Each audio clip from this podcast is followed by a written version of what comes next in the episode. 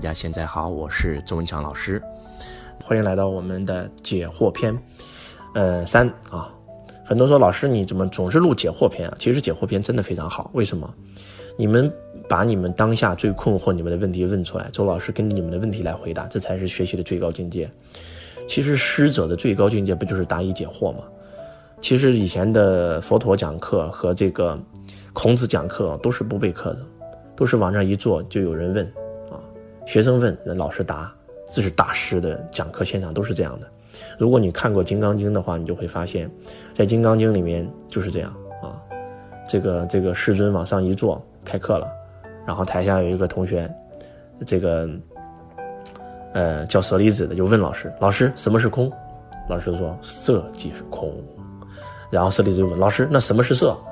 佛祖又说了：“空即是色。”你们今天看到的所有佛经，包括《论语》的很多东西，全都是别人问答，所以我觉得这种方式是非常好的啊！而且你们此时此刻享受的是周老师终极弟子般的待遇啊！正常是要成为周老师终极弟子才有可能问周老师问题的，所以希望大家珍惜这个机会啊！不要瞎问，要问点有层次、有水平的，就是不是说为了娱乐。啊，为了为了什么来而问，而是真的你有一个问题一直困扰你，然后你就把这个问题问出来。而且，当周老师在分享答疑这个解惑篇的时候，其实大家真的应该认真听啊。可能这个问的问题把你的问题讲通了，因为所有人其实都是通的嘛。啊，那我们就继续进入我们的答疑解惑环节啊。有个同学问了，周老师你能不能分享一下婚姻啊？其实我希望大家在问问题的时候一定要问的稍微细致一点。不然周老师，嗯，就像他问的，分享一下婚姻，婚姻这个课题太大了。但周老师可以跟你分享一下，人这一辈子最关键的呀，记住一句话：选择大于努力啊。为什么很多人那么努力就是不成功？为什么很多人根本什么都不干，游手好闲，结果他过得很好？你知道这是为什么吗？因为选择大于努力。人这辈子最重要的是三个选择啊，第一个选择叫选对伴侣。一个女的如果选错男的，这辈子毁了。一个男的选错一个女的，祖宗三代都被你毁了，一点都不夸张，啊！如果你的另一半跟你根本不同频，然后根本不支持你、不理解你，你去学习，他说你搞传销；你去创业，他说你神经病；你要去创业，老娘就跟你离婚。你说你要花钱去学习，他把卡给你给你抢走。哎，你遇到了这样一个女的，你怎么能成功啊？如果周老师遇上的是这样的伴侣，我也不可能有今天啊！你一定要找一个百分之百支持你、百分之百相信你、跟你同频的人。真的是这样的，当夫妻感情不是说夫妻感情啊，是夫妻的价值观是一致的，都是正能量的时候呢，你这个家会螺旋式上升。但是当老公做什么事，老婆反对；老婆做什么事，老公反对，天天吵架的时候，价值观背离的时候，你的家是螺旋式下降。什么叫家和万事兴？这里指的家和万事兴，最关键的就是夫妻之间的关系。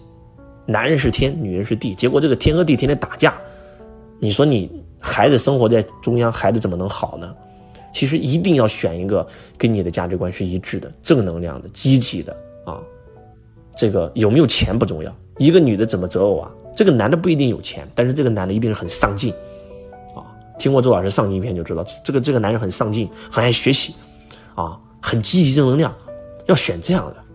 那一个男的选一个女的也是如此啊，这个女的很上进、很积极、很正能量，而且很支持我，这个很关键啊。你输，我陪你东山再起；你赢。我陪你君临天下，你找到一个这样的女人，你才有可能成功啊！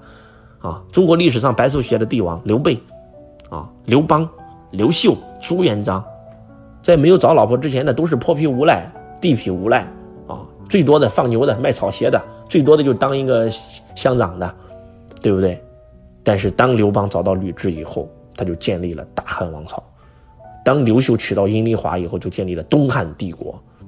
当刘备娶了孙尚香以后，就借了荆州，有了栖身之地，然后就建立了蜀汉，啊，朱元璋娶了娶了马皇后，就建立了大明王朝。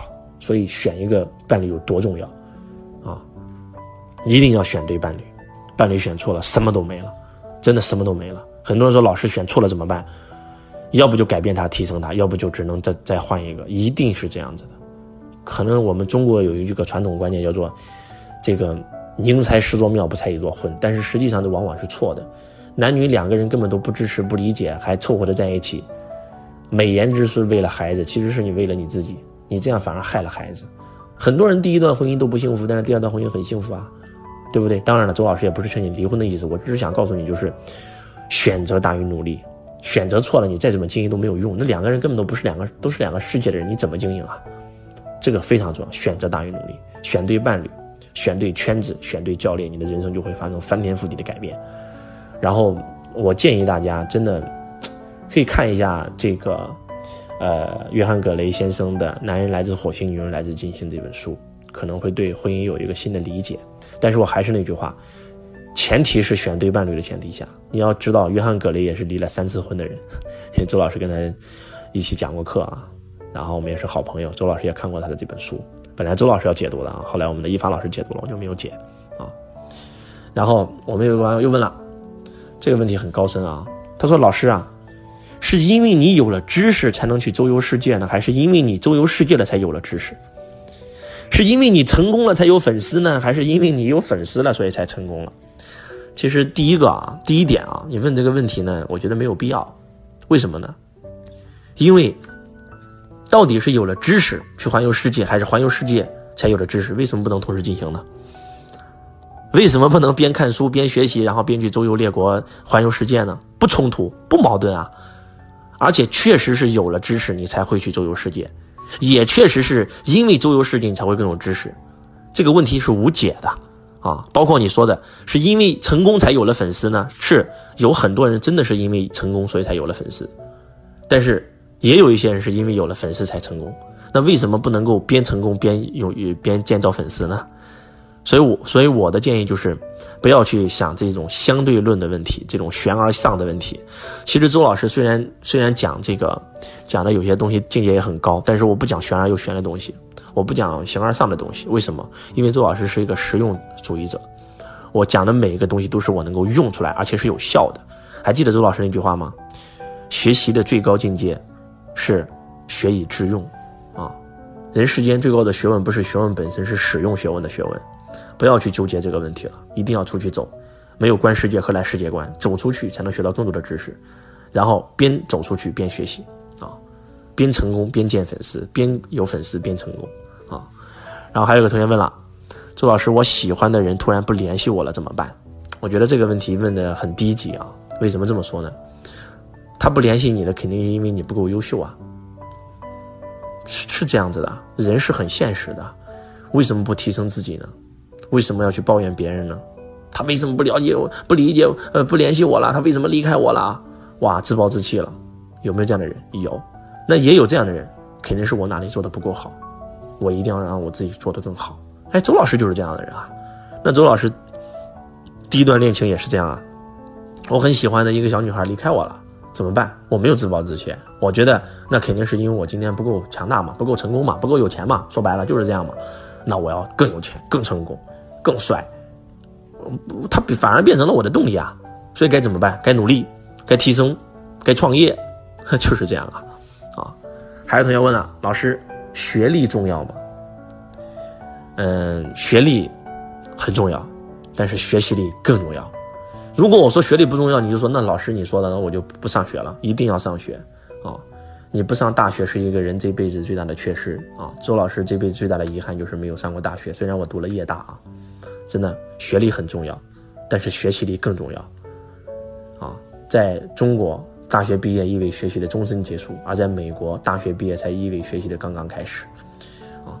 然后又有人问了，老师怎么样高效快速的读完一本书？我想问，为什么要高效快速的读完一本书呢？如果你能找到一本书，这本书可以让你读一辈子，这本书足以改变你的命运，这该多好！其实，周老师真的不是高效快速的读书的人，有时候我读一本书很慢的，当然了，有时候我读的也很快，要看这本书好不好。如果是一种很肤浅的书，我可能一翻几分钟就读完了。但是是一个很有深度的书，你们知道《灵魂的出生前计划》我读了多久吗？我读了整整一个月才读完。